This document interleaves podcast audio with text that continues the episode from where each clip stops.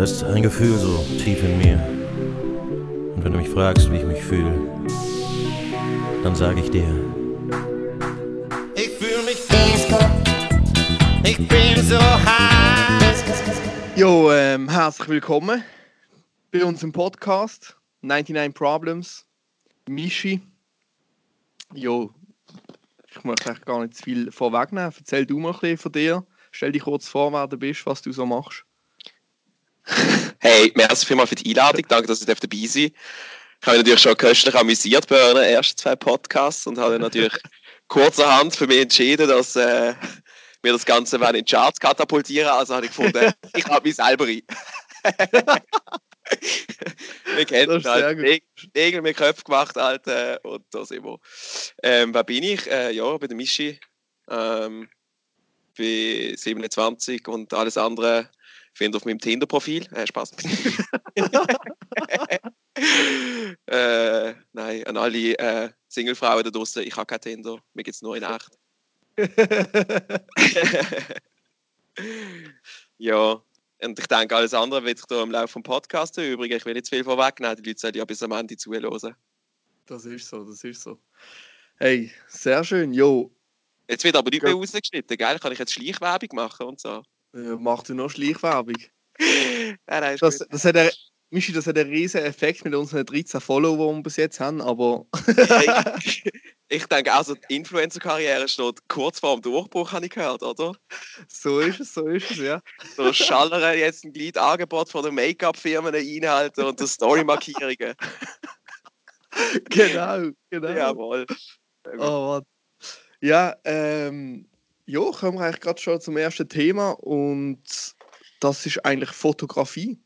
Du, man sieht ja bei dir eigentlich auf, auf der Insta-Page wirklich so heftige Fotos und das ist auch sehr kreativ zum Teil. Und Zum was Teil. hätte eigentlich was hätte was hätte was hätte dazu gebracht so zu der Fotografie oder mit Ähm. Angefangen? Oder wenn hast du deine erste Kamera bekommen? Auf Weihnachten mal oder? Also zuerst mal äh, danke vielmals für das Kompliment, weil es, es gehört das ab und zu, dass es äh, Leuten gefällt, dass es Anklang findet. Ähm, ich persönlich sehe es halt irgendwie anders, weißt, ich bin irgendwie nie zufrieden mit dem, mit dem äh, also ich sehe halt immer mehr Potenzial, um sich noch mehr weiterentwickeln und dass man noch mehr kann rausholen und so. Ich stand auch ganz am Anfang von meiner Fotografie, um, um ehrlich zu sein, weil äh, ich fotografiere jetzt seit 2017 und das, ja, sprich jetzt gut zwei Jahre. Und ähm, das, ich bin eigentlich wie, wie die Jungfrau zum Kind zu fotografieren. äh, ich weiß nicht, ob ich die Geschichte schon mal erzählt habe. Ähm, ich habe damals eine Frau kennengelernt und äh, das hat alles irgendwie nicht funktioniert gehabt. Und sie hat mich recht mitgenommen und äh, zu mir von der ganzen Sache abzulenken, ähm, ist bei mir daheim also eine Kamera rumgelegen. Die hat sich Ja. damals meine Schwester gekauft, gehabt, weil sie sich für Kunstgewerbeschule wollte bewerben und hat äh, ein Fotoprojekt machen und hat sich für das eine Kamera gekauft und hat sie hat das aber mit der Kunst und der Kunstgewerbeschule nicht weiterverfolgt und hat das dann auf die Seite gelegt. Und die Kamera ist einfach rumgelegen und ich habe einfach so äh, keine Ahnung, die Kamera einfach genommen, bin einfach rausgegangen, habe einfach Fotos gemacht, oft einfach zu oben allein und, oder durch den Tag. Und äh, irgendwie gemerkt, dass es mich mega ablenkt, dass ich ähm, durchs Fotografieren eine ganz andere äh, Sicht auf meine Umwelt und meine Umgebung bekommen habe. Ja. Und mich äh, ja, keine Ahnung, mega gefesselt hat und irgendwie gemerkt habe, dass es, dass mir zusagt. mhm. Und äh, es ist eine Digitalkamera eine Fuji XT10 und mit der tue ich ja jetzt noch fotografieren und äh, es ist super, also es macht mega viel Spaß und äh, ich habe mir alles autodidaktisch beigebracht, das heißt, äh, habe weder einen Fotokurs jemals besucht, noch habe ich ähm, irgendwelche Ratschläge von Leuten äh, reingeholt oder sonst irgendetwas, sondern ich habe mir alles irgendwie selber beigebracht. Um ehrlich zu sein, ich fotografiere immer noch wie der grösste Penner eigentlich. Also äh, ich habe keine Ahnung von einer ISO-Einstellung, von einer Brennweite oder äh, es gibt noch irgendeinen Begriff dazu. ja hängt mich auf, Leute, hängt mich auf, ich bin der schlechteste. äh, ja, nein. Äh, auf jeden Fall ja, wie soll ich sagen, äh, es ist irgendetwas, was mich erfüllt, was mich abgelenkt hat durch die ganze Zeit. Ähm, ja, wo, wo, wo mega Spaß macht und äh, ja, wo, wo, mich, wo, mich, wo, mich selber ein bisschen, wo ich mich selber weiterentwickelt habe, wo ich gedacht habe, es geht gar nicht, ich habe mit Zenit schon lange erreicht. Aber scheinbar habe ich da etwas rausholen. Ja. Hat Spaß gemacht. Ja. Ey, das ist richtig spannend. Nein, die Geschichte habe ich vorhin noch nie gehört. Sicher sehr jo, bewegend, aber auch, keine Ahnung, auch wieder dort durch, weißt ich sage immer, es braucht immer einen gewissen Schmerz, damit du wieder neue Sachen entdeckst und damit du weiterkommst im Leben. Ist so, oder? Ab, absolut. Äh, ich hätte, wenn mir jetzt jemand fragt, äh, gut, wir, wir, haben das alle, wir kennen das alle mit, mit der Liebe und so, wenn es nicht funktioniert, ist es mega scheiße und bla bla bla. Aber der Mensch hat mir damals zum ersten Mal irgendwie so gezeigt, äh, was, was Liebe ist und so und dass, dass es für mich so Liebe bedeutet, dass du einem Menschen mehr kannst geben, als dass du nimmst. Und äh, ja. das hat die Person mir damals so gezeigt und der, der Schmerz hat mir eigentlich zu etwas, zu etwas gebracht, wo mich jetzt viel mehr erfüllt als, als die Liebe zu einem Menschen. Also die Liebe zu meiner Kamera ist so, kann man nicht beschreiben. Und auch das Schaffen, was ich mit der Kamera kann machen kann, ähm, weckte mir viel mehr Gefühl als die einfache Liebe. Natürlich ist Liebe etwas, etwas vom Schönsten der Welt, aber das gibt mir halt ein ganz anderes Gefühl, durch eine Kamera zu schauen und fotografieren zu können. Sehr nice. Sehr schön, sehr, sehr schön gesagt. Gefällt sehr philosophisch, sehr. gell? Entweder sind es die, die erste Hülse, die ich gerade einstelle, die aus mir rausspricht. Oder äh, ich werde wieder ein bisschen melancholisch, aber wir kennen ihn. Nein, der melancholische Hart. Das ist, das ist schön, das ist immer schön. Jo, ähm, wie du gesagt hast, du hast immer so, du bekommst eine andere Perspektive eigentlich ein bisschen. Wo holst du dir so die Inspiration? Ey, die Inspiration irgendwelche anderen Künstler oder hast du irgendwelche Vorbilder oder so? Oder inspiriert dich eigentlich so auf den Alltag? Oder hast du plötzlich so Duschgedanken, weißt du, wenn du so in, in der Dusche stehst und dann wird so, ey, der da möchte ich. Äh, also jetzt die, die, die Lanze muss ich auch mal brechen. Äh, in, in der Dusche wird noch gesungen. nicht philosophiert. äh, nein, also die Inspiration hole ich mir überall. Also sprich, in anderen Menschen, ähm, in, in Gesichtern, in, in, meiner ganzen Umgebung. Also ich mache jetzt viel Streetfotografie auch. Ähm, mhm. Dort liegt die Inspiration eigentlich vor der Haustür. Sprich, wenn du rausgehst, die Inspiration liegt an jeder Straßenecke sozusagen. Ähm, es gibt natürlich auch viele Fotografen, die mich inspiriert haben. Ähm, also zum Beispiel, wenn ich einen Namen soll nennen, wäre es der Alan Scheller.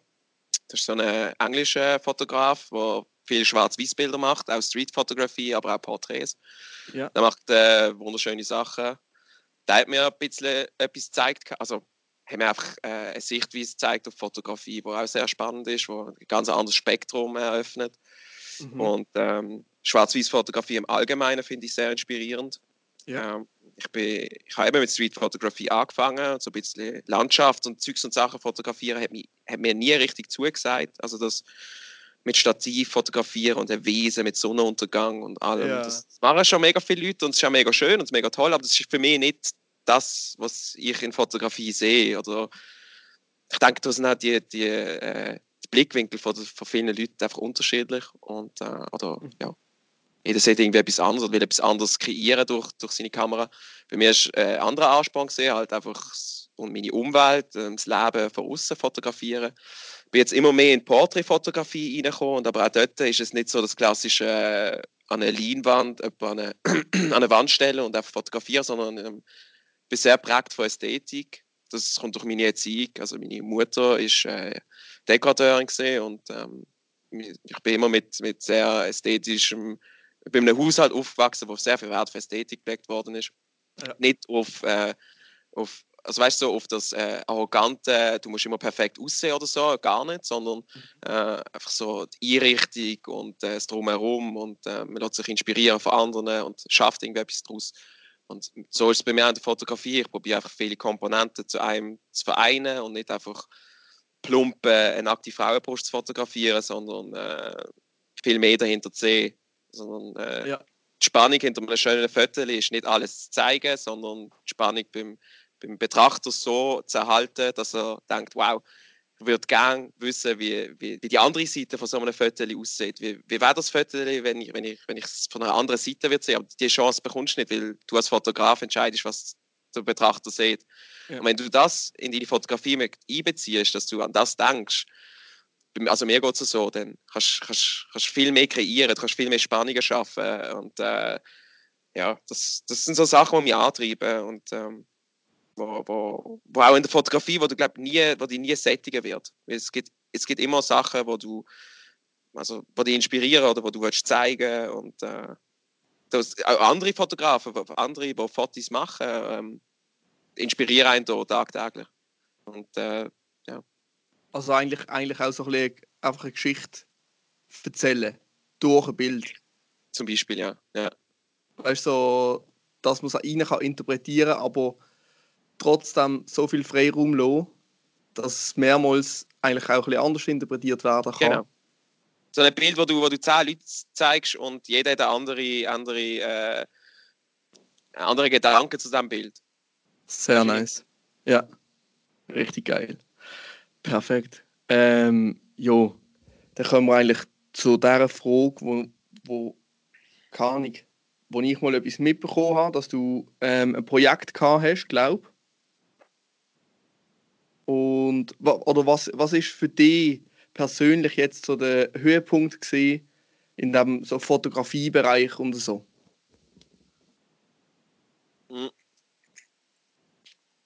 Was, was, was, was definierst du als, als, als Höhepunkt in der Foto? Also, ja, äh, so was, was, für dich jetzt so in der Fotografie, wenn du so schaust, was ist das, wo du darauf stolz bist, was du bis jetzt so hast können produzieren oder erleben, weißt? Auch Erlebnisse sind, sind Erfolg, das ist so. Vielleicht ist also, für dich äh, auch der Erfolg, dass du einfach nur durch die Fotografie mega viele verschiedene Leute kannst treffen und mit denen in Austausch kommst, ein bisschen. Äh, bisschen. du hättest äh, sicher nicht rausgeschnitten, Bitch. Sehr gut, ja. Äh, ähm, kann ich so im Fall nicht sagen. Ich, habe, glaub, ich lege erstmal keinen Wert auf äh, Likes oder sonst irgendetwas auf mhm. Instagram. Instagram ist für mich einfach die einzige Möglichkeit, momentan mit keinem finanziellen Aufwand ähm, einem breiten Publikum seine Bilder können zu zeigen. Ja. Wenn es dort auf große Resonanz trifft, auf große positive Feedbacks und viele Leute gefällt das, ähm, klar ist es äh, äh, ein kurzer, äh, ein kurzer Schub an, an, an Endorphin und, äh, und Dopaminausstoß. So, es, es, es, du weißt, ein kurzer Schreier daheim, so, ja Mann! So, morgen aufwachst, 400 Likes bekommst und denkst, hm, ja moin, äh, Nahtblut, was los? Äh, ja, äh, nein, ich ich also, es ist nie irgendetwas, wo ich damit prahl oder wo, wo ich damit angehen oder sonst irgendetwas, sondern es, es bestätigt einen neu durch in, in etwas, dass das, was du gesehen hast mit dem Bild, anderen Leuten auch gefällt. Und äh, das ist jedes Mal ein, äh, ein schönes Gefühl. Ähm, ja. Aber also auf jeden Fall ein tolles Erlebnis ist in Kuba fotografieren, ähm, mhm. wo ich zwei Wochen durfte fotografieren und einen Künstler kennenlernen von Kuba und äh, das hat sehr viel Spaß gemacht und hat mir auch äh, einen anderen Blickwinkel gezeigt, wie Leute arbeiten mit keine Mittel haben, wie wir es haben. Also sprich, äh, der Künstler dort hat analog fotografiert und hat das Privileg gehabt, einigermaßen gut zu verdienen und kann sich Film leisten zum Fotografieren und äh, hat, hat mir einfach ja eine, eine andere Sichtweise zeigt, wie, wie es schaffen kann sein, wenn du die finanziellen Mittel nicht hast, wie wir sie haben hier. Mhm. Und äh, ja, aber, aber so einen, einen Höhepunkt in dem Sinn habe ich, habe ich noch nie erlebt oder bin auf auch nicht richtig stolz, sozusagen, sondern es ist, weiß ich, wie soll ich das sagen? Alles, was ich, was ich, alle Fotos, die ich gemacht habe, sind nicht so, würde ich nie auf, würde ich nie auf einen Protest heben. Ich finde nicht eins schöner als andere. Klar gibt es Bilder, die einem besser gefallen als anders, aber jedes, in jedem Bild steckt eine mega Geschichte und es gibt viele Bilder, wo ich, wo ich zwei Stunden lang am Boden gesessen bin und im, im, bei minus 10 Grad in Basel irgendwo an einem, an einem Bordsteinrändchen und habe das Bild vor mir gesehen, wo ich wollte schießen an einer Ecke mit irgendwelchen Eindrücken, mit einem, mit einem Lichteinfall, mit einem Schatten, mit einem, und ich wusste, wenn dort ein Mensch durchläuft, am besten mit einem Hut und dann entsteht das und das Bild. Und dann habe ich einfach gewartet, bis die Situation gekommen ist und das gemacht hat. Das ist ein Höhepunkt gewesen. Aber jedes Mal ist das bei jedem Bild ein neuer Höhepunkt sozusagen. Also es ist wie jedes Mal äh, Geschlechtsverkehr mit einem Bild. Sehr schön gesagt. Also wenn es denn, wenn's denn, wenn's denn so basiert ist, dass es dass das Bild entstanden ist, was du dir vorgenommen hast, also du, du nimmst dir nicht irgendwie ein Bild vor. Ich, wie soll ich das beschreiben? Ich sehe einfach ein Bild, bevor es entstanden ist und will es dann auch so auf die Kamera bekommen. Und das ist jedes Mal aufs neue Höhepunkt. Eigentlich, Das ist eigentlich ich, so, so visualisieren ein bisschen. Ja. So weißt du, so richtig. richtig. Gut gesagt. Richtung. Hey, das ist ja sehr, sehr nice. Das, ist, das beeindruckt mich mega gerade. Eben das mit diesen 10 Stunden auch, was du sagst. Also weißt du, äh, minus Ja. 10 Grad hast du gesagt. Zwei Stunden bei wieder 10 Grad, alles gut, Fabio, alles gut. Es gehören nur mehr und eben zwölf andere Leute an. Alter. Scheiß auf dich. Nein, ich meine euch alle gern. Kuss gut du. Hey, hey ähm, wie läuft das eigentlich gerade bei dir so während der Corona-Times jetzt? So, fötterst du daheim ein bisschen oder gehst du raus? Oder wie, wie erlebst du das Ganze mit Corona momentan? Es, ja, es, es beeinträchtigt meine Fotografie natürlich ähm, schon auch, weil wenn, wenn ich jetzt eben nochmal auf das Thema zurück sprechen komme, dass wenn ich ein Bild vor mir sehe und ich oft Menschen, was machst du mit dem Bizeps da?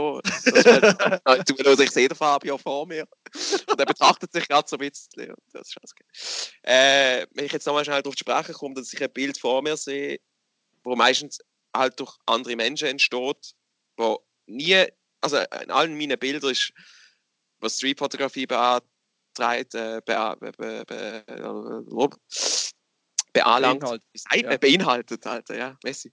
Äh, beinhaltet ist, ist alles, ähm, ist alles, wie man im, Englisch sagt, candid, also sprich, es ist nichts gestellt. Es ist alles so, wie, wie es wie es, halt gerade passiert ist. Und im Moment passiert halt nicht viel auf der Straße durch die ganze Situation, wo wir uns befinden. Und äh, auch die, die Sache von Porträtfotografie, also so, wenn ich mit, mit Leuten fotografiere, ist es natürlich auch schwierig. Also ich will nicht Leute treffen im Moment. Sie wollen auch Mhm. mich nicht treffen. Das hat einerseits mit meinem Gesicht zu tun, weil es nicht so attraktiv ist. ja, nein. Ich will natürlich andere davor schützen. Ähm, man weiß nie, ob man es selber hat, ob es jemand anders hat. Und äh, ich sehe Ja, ab und zu meine Eltern. Ich will, will nicht irgendwie Träger sein oder sonst irgendetwas. Ich will einfach möglichst nichts dazu beitragen, dass ich das kann ver- verbreiten kann. Äh, ja so schnell wie möglich rum ist, aber. Ich sage immer, lieber, bei, äh, äh, lieber nicht bei 15 Grad zum Gelati machen, als bei 30 Grad daheim sitzen im Sommer. Safe, safe. Verstanden? Sehe ich genauso. Ja, also, muss man jetzt halt einfach mal in sauren Äpfel beißen, wie man immer gelernt hat früher noch. Und äh, Genau. mal die Tage daheim absitzen und einfach mal den Fokus und äh, cool bleiben und dann kommt es wieder gut. Ich meine, Ich meine, wenn dann alles wieder vorbei ist, dann sitzen sie je wieder daheim, weißt du, was ich meine? Es ist ja Eh, nicht so, voilà. dass wir dann wieder rausgehen, weil es ist so nach zwei Wochen ist alles vergessen, es hat sich normalisiert, jeder ist in seinem Hamsterrad wieder drin und jeder geht den Fick auf den anderen.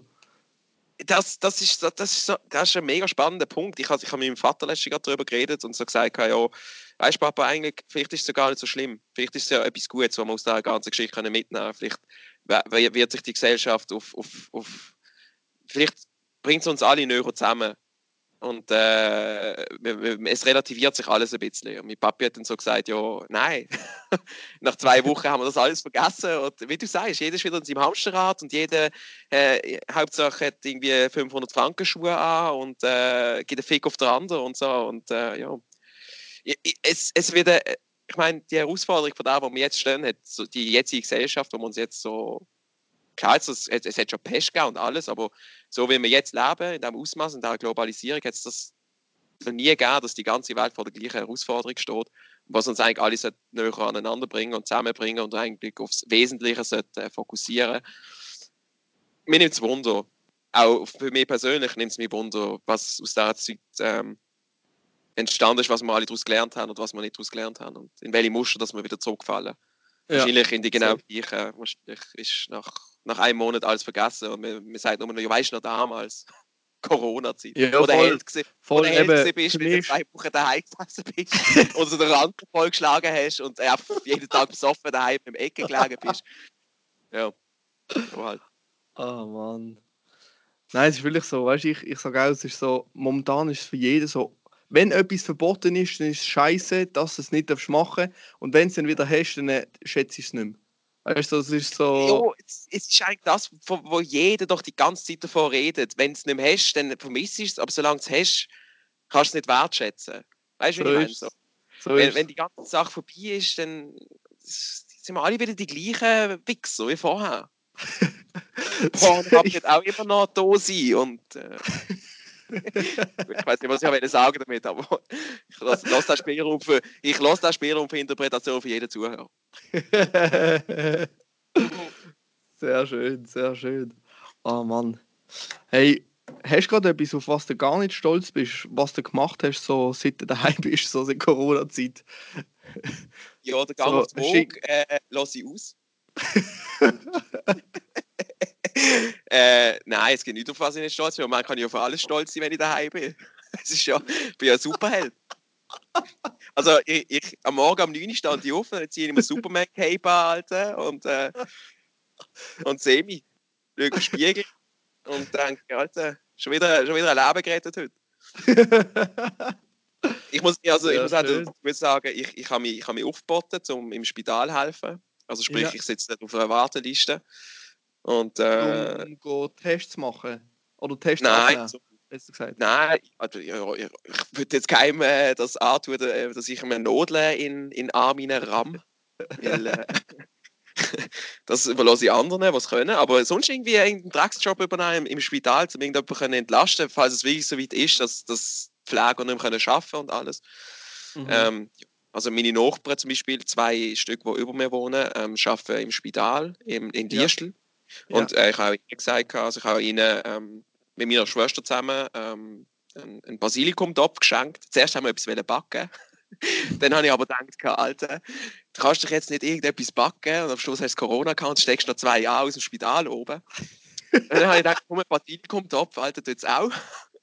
Dann stellst du ein bisschen die Sonne rein und dann ist das Zeug abgetötet und so. Und, äh, habe ihnen angeboten, eben, falls sie, weißt du, in dieser ganzen Zeit, wenn sie nicht so viel Zeit haben zum Einkaufen oder Wäsche machen oder sonst irgendetwas, dass sie einfach können unten Leute bei mir und, oder bei meiner Schwester und sagen, ja, ob wir irgendetwas können helfen oder so. Und ja. ich glaube, ja, das ist das Mindeste, was wir können machen können. Also mehr als junge Leute, was, was Virus wahrscheinlich nicht so ein großes Risiko wird sein, in einem Spital arbeiten und irgendeinen Drecksjob übernehmen, sei es Fenster putzen oder desinfizieren von einem Boden oder so, dann mache ich es. Weißt du, ja.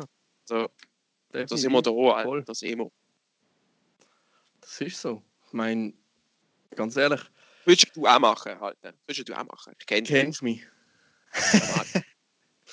Wobei, ich muss, ich muss ja da schnell zu allen Zuhörern mal schnell sagen, äh, weißt du noch, wo du, letztes bist du bei mir auf dem Balkon gewesen, mit dem Danny. Ich weiß nicht, darf man da in diesem Podcast Namen sagen, mit einem Kollegen. Ja. Ja, ja. Und dann äh, ah, dann, äh, ah, ist, ist so, ja, ja, du weißt, was ich, weißt, was ich, was ich raus will.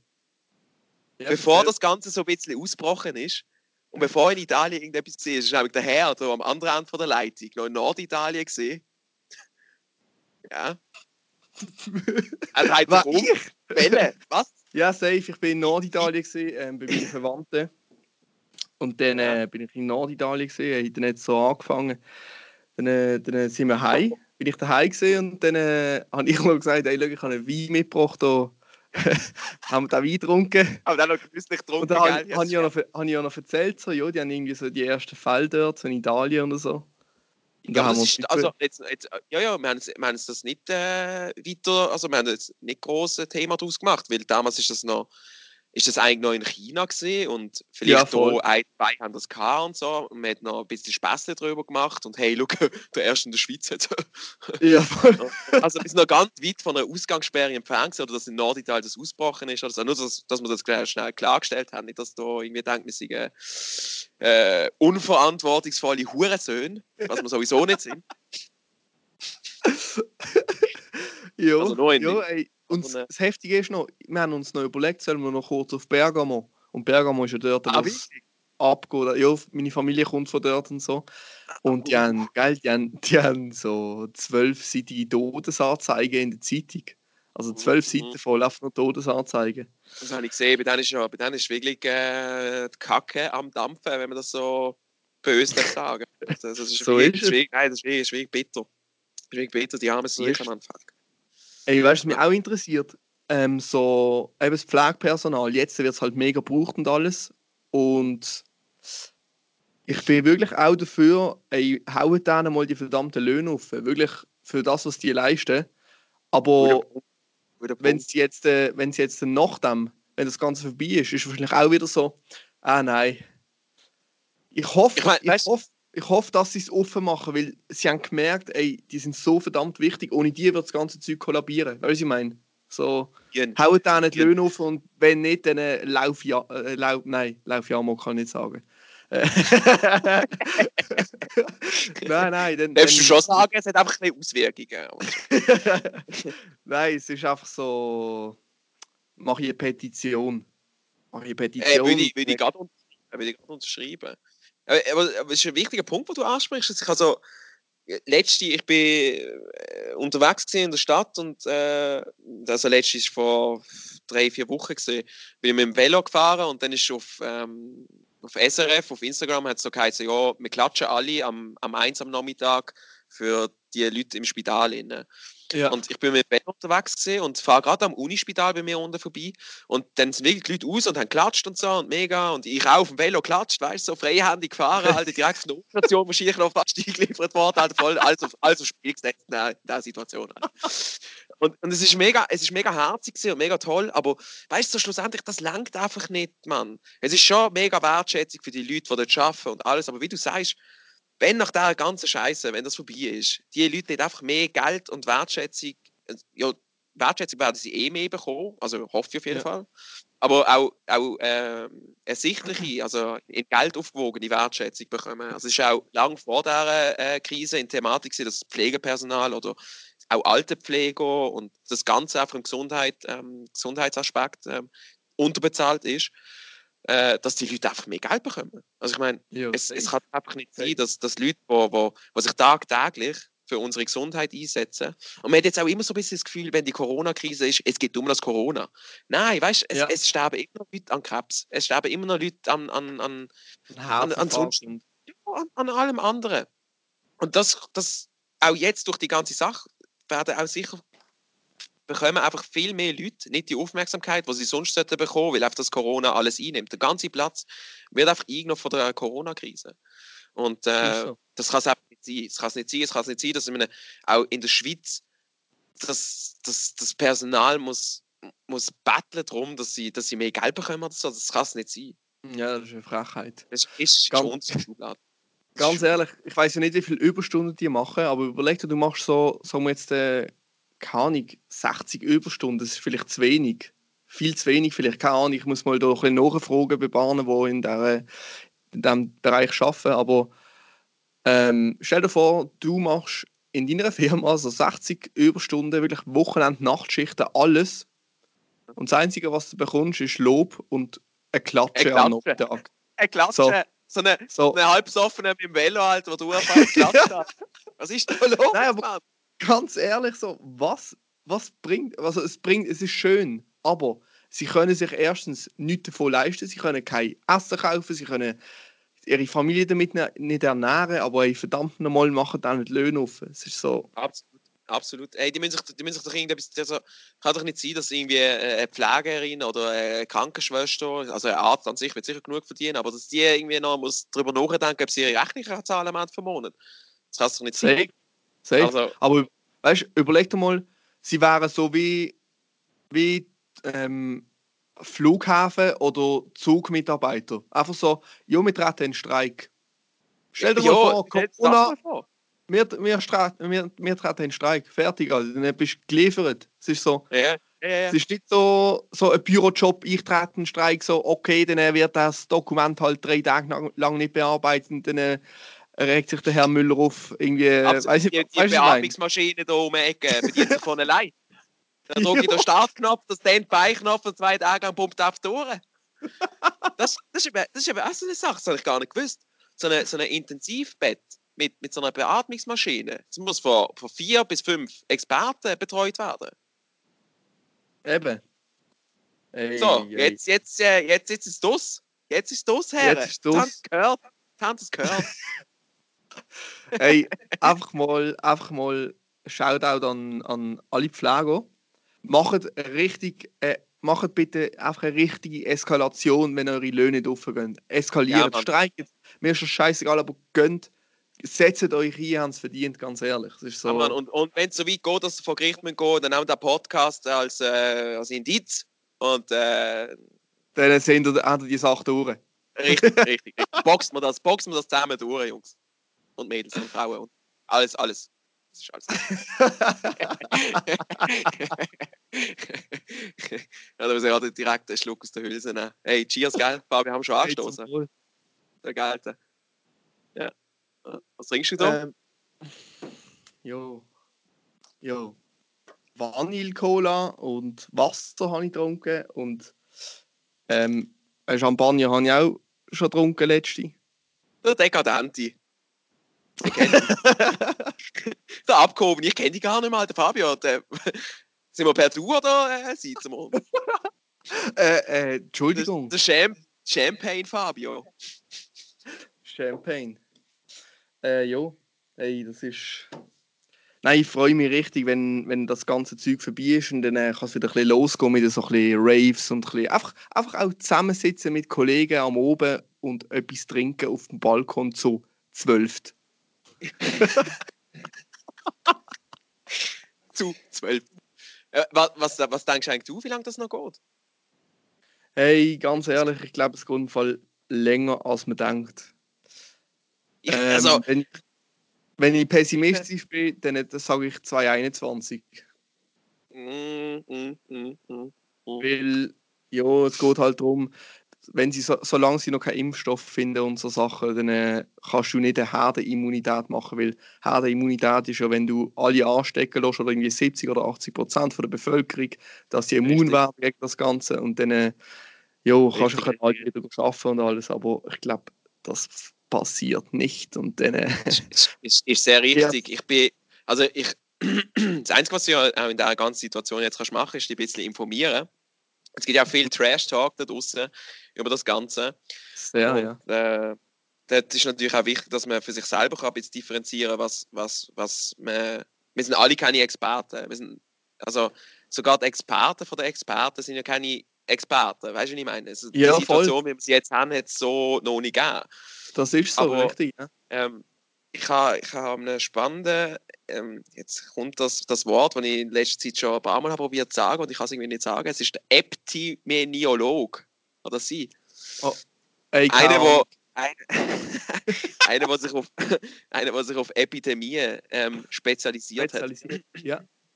Und äh, da jetzt in Deutschland gibt es so einen, einen Führenden, der hat in Harvard studiert und ist auch dort noch im Austausch mit der führenden Epidemiologen. Mhm. Und äh, der hat eben auch von dem geredet. Es gibt äh, verschiedene Szenarien, wie man das können überstehen oder wie lange das noch soll gehen und so. Mhm. Und der hat eben auch, es gibt das eine Szenario ist ähm, die Herdenimmunität, also sprich eben, wie du gesagt hast, dass sich möglichst viele Leute möglichst schnell mit dem infizieren und äh, Ja. nachher möglichst viele Leute auch wieder immun sind ähm, der Mhm. Krankheit gegenüber. Äh, was, was aber im jetzigen äh, Zeitpunkt vom, vom Stand vom Wissen einfach gar nicht tragbar ist, weil du gar nicht kannst sagen, also erstmal das Gesundheitswesen an sich hat die ganze die ganze Wucht, die auf, auf, auf, auf sie zukommen wird, gar nicht stemmen. Weil Ja. es gibt ja auch junge Leute, die, die äh, auf Intensivbetten müssen und so. Also wir sind ja davor nicht 100% geschützt, das kann man nicht sagen. Genau, ja. Und äh, äh, ja, ich, ich muss schon halt äh, zurückkommen auf den Punkt. Äh, ja, das ist auf jeden Fall kein Thema. So, alle, alle anstecken und so. Weil, äh, also sie sagen auch, der Epidemiolog sagt ja zum Beispiel, dass äh, es ist gar nicht voraussehbar, was das für, für Folgeschäden hat. Die Krankheit hat mega Folgeschäden, auch bei Leuten, die wo, wo, wo nicht an ein ähm, Beatmungsgerät angeschlossen sind. Das heißt, wenn du eine schwere Lungenentzündung hast, äh, vernarbt die Krankheit deine Lunge so fest, dass du nachher mega anfällig darauf bist, dass du im schlimmsten Fall ähm, Blutkrebs bekommst, also Leukämie, oder Asthma, Asthmatiker wirst oder sonst irgendetwas. Und äh, auch die ganze Geschichte mit dem Beatmungsgerät ist gar nicht so, ähm, so einfach so, hey, da muss ja nur an eine Beatmungsmaschine und dann ist alles wieder gut, sondern Ja. eine Beatmungsmaschine, da, das, das ist ähm, bewiesen und das würde auch jeder Arzt so unterschreiben und das habe ich mir auch, wenn ich das so sa- darf sagen, gut informiert darüber. Mhm. Ähm, würde sagen, er wird nie ein Mensch freiwillig an eine Beatmungsmaschine dranhängen, weil durch die Beatmung ähm, wird ein Medikament durch die Beatmungsmaschine in die Lunge reingepumpt und ähm, der Sauerstoffgehalt in deinem Hirn tut sich drastisch senken. Und Mhm. äh, die Lunge wird so vernarbt, dass die Folgeschäden auf diesen Leuten, also entweder werden sie dement, also Demenz ist ganz ein großes Thema, die Leute werden wahrscheinlich zu 80% Alzheimer bekommen. Also auch die Jungen, die an Antrag gehängt werden, oder wie? Genau, einfach dann im späteren Zeitpunkt von ihrem, von ihrem Sein werden sie an Alzheimer erkranken oder sonstige Lungenschäden davontragen, weil die Okay. Krankheit halt sehr aggressiv ist. Also das Coronavirus ähm, in der Form, wie wir es jetzt erleben, ähm, sehr aggressiv auf die Lunge ähm, zugreift. Okay, Und okay. ähm, ja, das nächste Stadium, eben wie, wie der Epidemiologe sagt, ist, ähm, dass wir uns jetzt so verhalten wie jetzt. Und wie du gesagt hast, wenn wir das Szenario so aufrechterhalten dann geht das einfach noch viel länger. Du kannst nicht jetzt Sachen lockern, so wie es China zum Beispiel macht. Weißt? So China denkt sich, ja, wir haben keine neuen Ansteckungen, aber Ja. du weißt gar nicht, wer alles Träger ist von dem Ganzen. Wenn du jetzt das, das, das normale Leben von der Gesellschaft so weiterlaufen lässt, dann wird sich das von 0 auf 100 wieder verbreiten und hat das Ja, Ganze das- von nichts gebracht. Weißt du, wie ich meine? Das ja, heißt, voll. man muss jetzt, man muss jetzt einfach mega lang die Bremse so drücken und ähm, dann hoffen wir einfach, dass das irgendwie bis- der Impfstoff kommt. Der Impfstoff, mit dem versteht und fällt, glaube ich, alles. Das ist so. Die, Das ist so. die, die, die, die Antikörper-Wissenschaft, also sprich, die Leute, die das Virus hatten, haben ja, Ja. Antikörper entwickelt und die kannst du quasi rausfiltern aus dem Blut und die Antikörper, Mhm. oh, Entschuldigung, äh, kannst die Antikörper kannst du quasi in andere Leute rein infiltrieren. Ja, der das auch gesund, ja. Und äh, das wird sie quasi ähm, immun machen für einen gewissen Zeitraum, solange die Antikörper in dem Körper sind. Und da redet man halt davon, dass man die Pflegekräfte und Ärzte äh, mit diesen Antikörper wird quasi äh, behandeln, dass, damit sie sorglos Corona-Patienten ähm, verpflegen, ohne dass sie es selber bekommen. Das ist alles Theorie, weil schlussendlich müsstest du etwa 5000 Corona-Patienten äh, anschließen zum Blut abnehmen, also die, die es haben und Antikörper entwickelt haben Mhm. damit du irgendwie 500 Leute kannst, ähm, immun machen für einen gewissen Zeitraum. So viele Leute haben es gar nicht gehabt und ähm, das ist alles Theorie. Okay. Gut, Heavy, äh, einer schiebst richtig gut informiert. ne? Ja. Nein, du hast dich richtig gut informiert, aber ich finde das auch wichtig, weil ähm, in der heutigen Zeit solltest du eh mega informieren, wenn neu etwas steht. Eben, vielleicht hast du es im letzten Podcast gehört, was ich gesagt habe, so ein bisschen in die Richtung. Alles So. gehört. Stimmt. Nein, aber aber weißt, weißt, informieren, aber, aber, aber, in aber dieser Hinsicht ist eben auch mega wichtig, dass du kannst differenzieren für dich selber, was du glauben sollst und was nicht. Und dass Jo. du möglichst, möglichst oft das Gleiche von irgendwelchen verschiedenen Experten hörst. So. Es gibt ja auch Ärzte, die sagen, das ganze Zeug sei nur Panikmacherei und so, aber weiß ich, weiss ich, von wem die irgendwie äh, geschmiert worden sind. Alter. Wahrscheinlich von, von Tesla oder so. Ja, ey, das ist ein sehr, sehr intensives Gespräch gewesen. Finde ich sehr nice, sehr viele Informationen, sehr spannend. Ähm, ich habe es fast aufgemacht, wie der MB würde sagen, und du machst es zu. Welches Fass? Das Podcast-Fass, Das Podcast-Phase. das Podcast-Face. Hey, ähm, ich habe mich mega gefreut, hier dabei zu sein. Ich habe mich mega gefreut, dass wir ein gutes Gespräch geführt haben, Fabio. Wir haben uns lange nicht gesehen und lange nicht können miteinander reden. Nicht Und, miteinander äh, trinken. Ich habe getrunken an dieser Stelle. Also mein zweites Bier ist leer.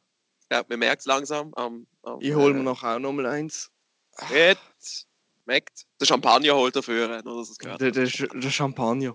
Wo der, wo der. Michael hässig wird, wenn ich Champagner trinke. Der Shampoos. ähm, ja, nein, und ich hoffe, dass noch viele Podcasts von euch folgen werden. Ich werde spannend zuhören natürlich. Wird spannend das Ganze verfolgen. Hoffen da Hinsicht, dass alle, die dazuhören, gesund bleiben, auch die Angehörigen gesund bleiben, dass wir es bald überstanden haben und dass wir vielleicht ein bisschen etwas daraus gelernt haben aus dieser ganzen Sache und uns wieder auf äh, kleinere Sachen können freuen Hey. nach dieser ganzen Geschichte. Mit zwölf Leuten auf dem Balkon ein können trinken. sehr schön, sehr schön, sehr schön. Danke, Mischi, für das. Und auch ich Danke wünsche dir. euch allen einen ganz, ganz schönen Abend. Bleibt gesund. Und in dem Fall bis zur nächsten Folge. Ciao, ciao. so sexy in the night.